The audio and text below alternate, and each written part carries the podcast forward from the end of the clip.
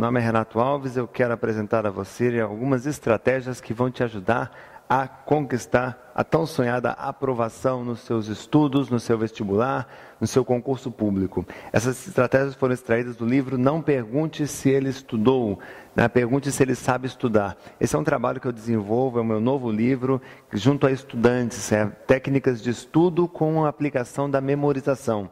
Então, eu preparei para você algumas estratégias que eu quero te explicar passo a passo, é, uma delas é a questão do foco no estudo. Esse, essa história de não saber estudar, ela é muito séria aqui no Brasil. Nós temos uma dificuldade muito grande porque eh, nós não passamos o know-how, os professores não passam o know-how, como fazer para os estudantes. Eles dizem assim: essa é a minha matéria, esta é a data da minha prova, vá para casa e estuda. Agora, qual é o grande problema? A maioria dos estudantes não sabem estudar. E o que acontece? Quando não sabem estudar, eles se desmotivam, eles se desinteressam, eles acabam pensando em faltar, em desistir, vem a cola, xinga a matéria, xinga a escola, xinga professor. E, na verdade, são pedidos de socorro de quem sequer sabe por onde começar os estudos. Então, vamos iniciar pelo foco. A questão do foco é, é a questão do saber desenvolver métodos de estudo, a questão de desenvolver algum tipo de técnica que auxilie nessa preparação. Tá?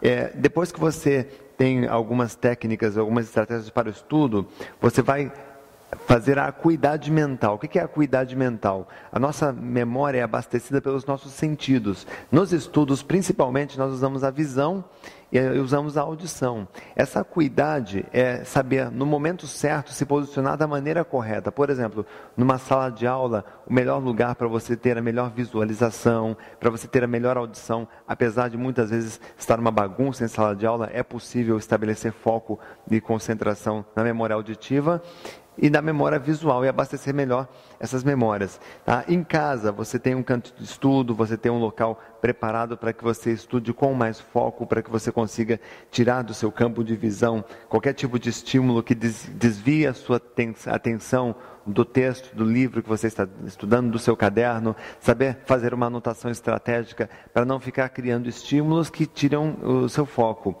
Na teleaula também, se você estuda pela, por, por videoconferência, se você estuda pela internet, é, a teleaula também exige alguma, alguma postura específica para que você fique mais focado, concentrado nessa aula.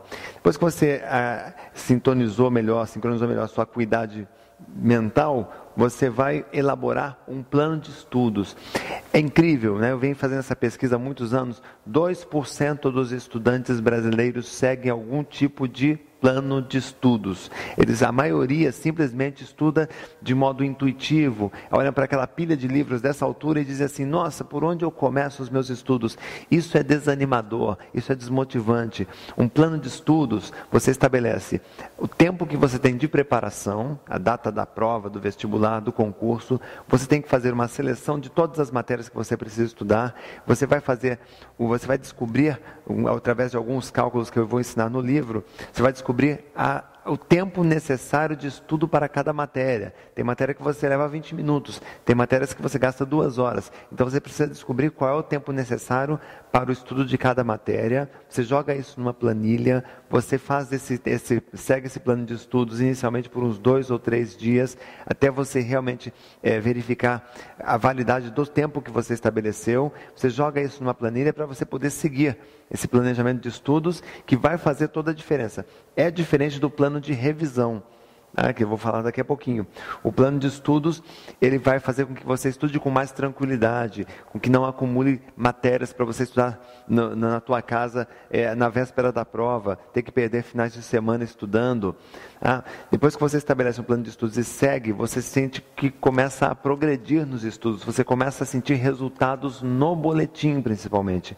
Ah, Bom, estabelecido um plano de estudos, você tem que fazer a leitura concentrada. A leitura concentrada é um modelo de leitura que é diferente daquela leitura que nós fomos alfabetizados, que privilegia o hemisfério esquerdo do cérebro, que cuida da parte lógica, da parte racional. A leitura concentrada, ela usa sim o hemisfério esquerdo do cérebro, mas ela também utiliza o hemisfério direito do seu cérebro. Fazendo essa leitura concentrada, você começa a abastecer memórias operacionais, que são memórias de trabalho são memórias limitadas em tempo e capacidade. Essas memórias operacionais bem abastecidas faz com que você consiga realizar o exercício de fixação para a retenção da matéria. Então veja, você lê o conteúdo, finaliza a leitura, você faz o exercício de fixação que eu ensino aqui, são seis etapas de fixação. Feitas essas etapas de fixação, você abasteceu memórias operacionais. Essa memória ela é estratégica para curto prazo, tá? ela dura em torno de três semanas. Tá? Se você precisa, então, para uma prova que você estuda na segunda e essa prova é na sexta-feira, ela resolve esse problema. Tá? Agora, essa retenção, ela pode, é, de três semanas, pode não ser satisfatória se o teu problema é saber um conteúdo para daqui a alguns meses, para um caso de um vestibular, um concurso público. Neste caso, você precisa estudar e ter, fazer uso de um plano de revisão. O plano de revisão Sim, ele vai transformar, você vai pegar cada conteúdo estudado, né, é, fixado em sua memória operacional, você vai transformar numa ficha, fichamento da matéria. É, é, é uma estratégia muito especial, é, é, garante muita aprovação de concurseiros. A ficha de revisão, a gente vai aprender a preparar essas fichas, a organizar essas fichas de revisão tá, e fazer a fixação nos prazos corretos para formar memórias de longa duração. Então, aquele conteúdo que você estudou no mês de janeiro, no mês de fevereiro, você vai lembrar no final do ano. Ah, isso vai te ajudar no vestibular, vai te ajudar no concurso. Se você é um estudante de direito, por exemplo, vai te ajudar a, a, reduzir o tempo de aprovação no exame da ordem dos advogados, por exemplo, naquele concurso público. Ah, então a gente vai aprender a formar memórias de longo prazo, onde o segredo não é a quantidade de vezes que se repete, mas é o intervalo entre cada repetição. Então existem seis estratégias que juntas levam você à aprovação.